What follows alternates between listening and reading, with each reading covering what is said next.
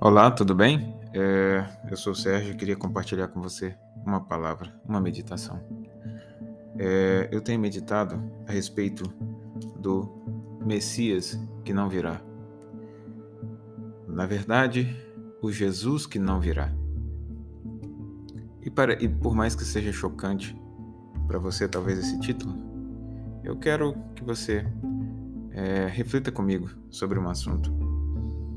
É, nós sabemos que a vinda do Messias, o Filho de Deus, foi profetizada em Isaías.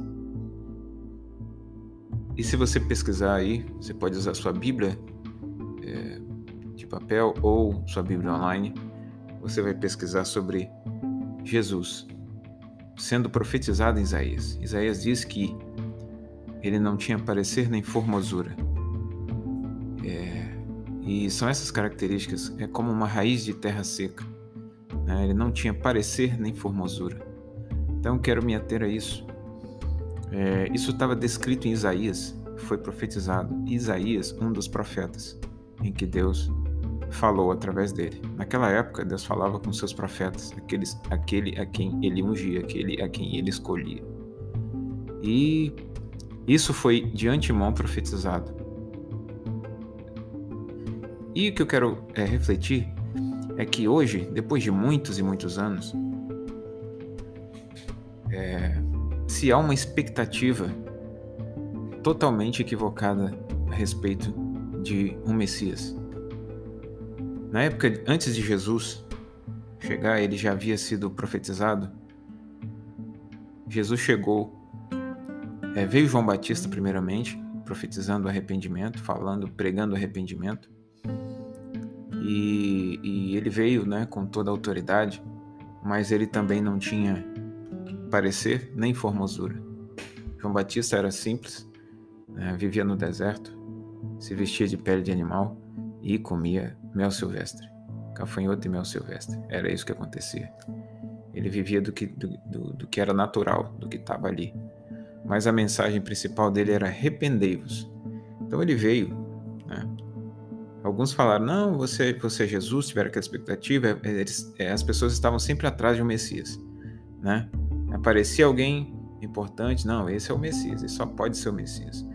Então, quando João Batista veio, ele não tinha justamente a aparência é, que muitos esperam. Então, ele, ele veio com a mensagem de arrependimento, né, para que as pessoas se arrependessem dos seus pecados. Ele diz o seguinte: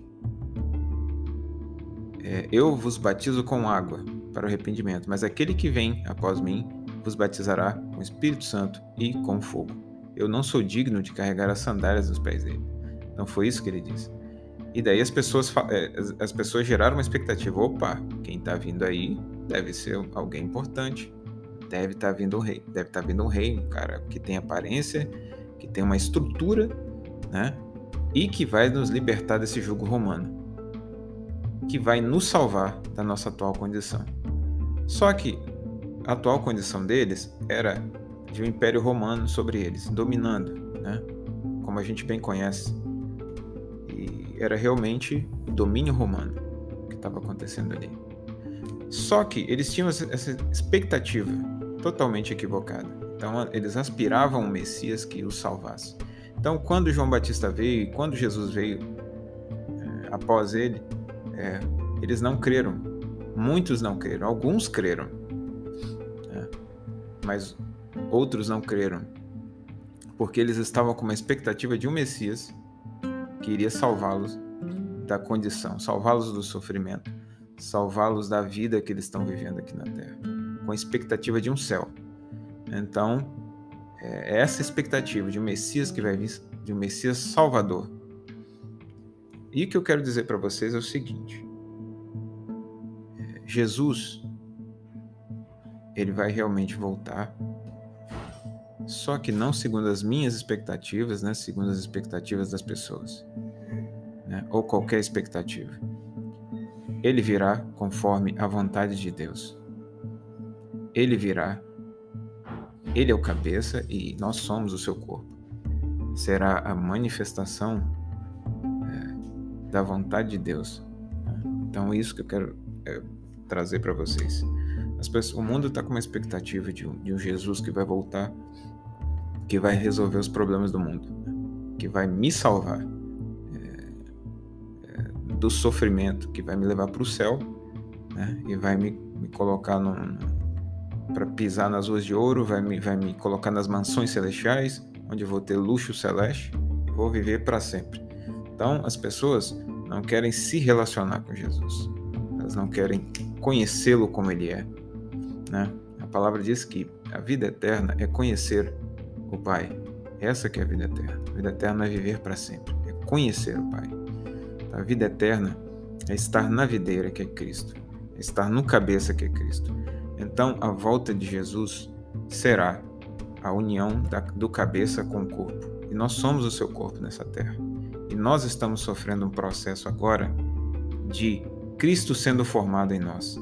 Jesus ou Cristo. Então, uh, naquela época, quando Jesus veio, uh, veio sem aparência e sem formosura, ele veio como Jesus ou Cristo. Jesus, uh, no hebraico, significa Yeshua, né? significa salvação, ou aquele que salva, e Christos, que vem do grego, quer dizer ungido. Então, Jesus, Cristo, Jesus ungido. Jesus aquele que foi escolhido por Deus para ser entregue em favor, em nosso favor. E nós entendendo esse propósito, entendendo esse propósito, devemos nos entregar uns pelos outros. É isso que ele fala. Então, nisto está o amor de Deus. Lá em 1 João 3,16 fala: Nisto está o amor.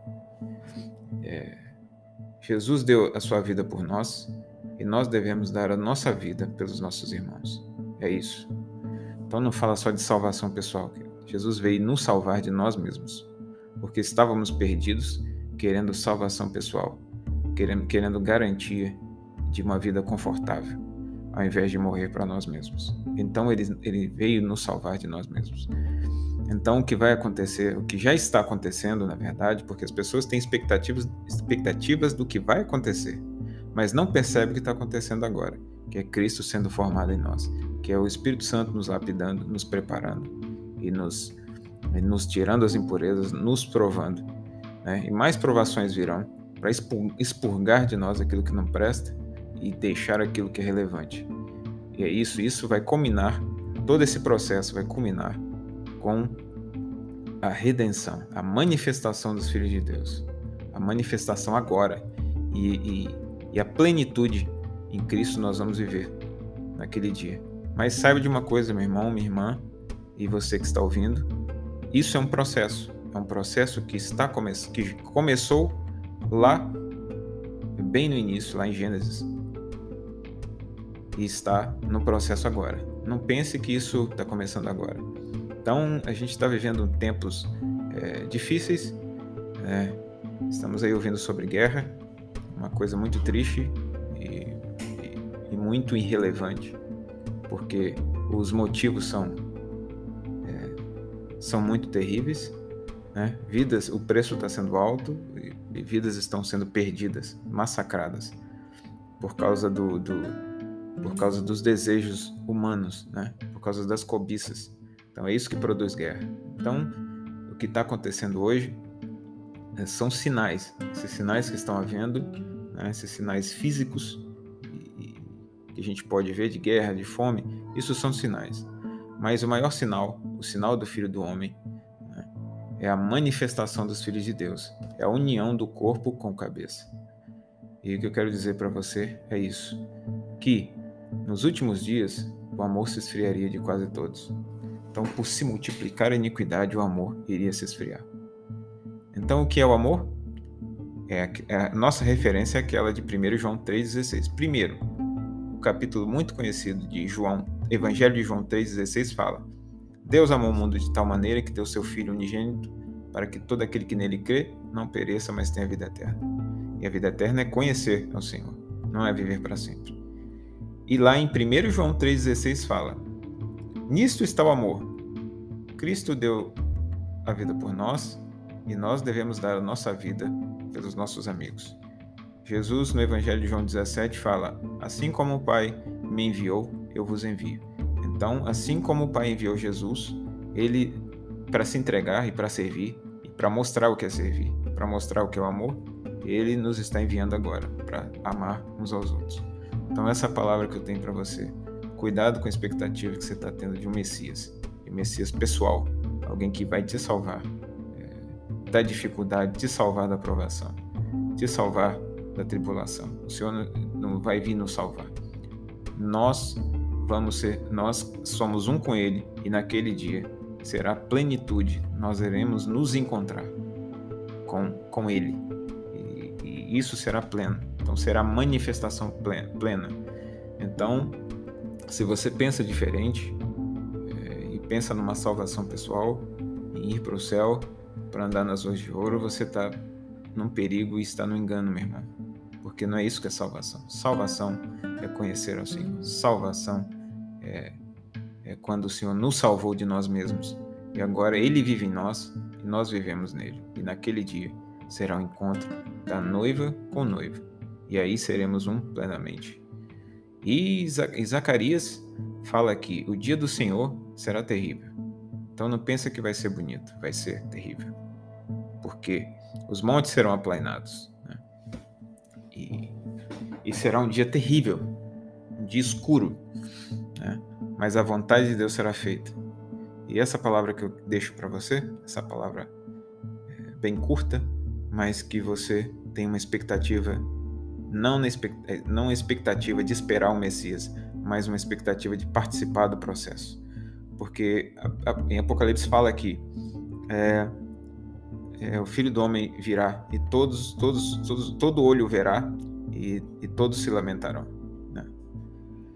Então, eu não sou aqui, eu não quero ser aquele que vai esperar o Filho de Deus. Eu não quero ser aquele que vai olhar e vai ser, se, se lamentar. Eu vou estar junto com Ele. Eu quero estar junto com Ele e a igreja estará junto com Ele. E assim todos verão a plenitude, a plenitude que é a união de Jesus Cristo, de Jesus com a sua igreja, que é o seu corpo. Deus os abençoe, continue guardando na verdade.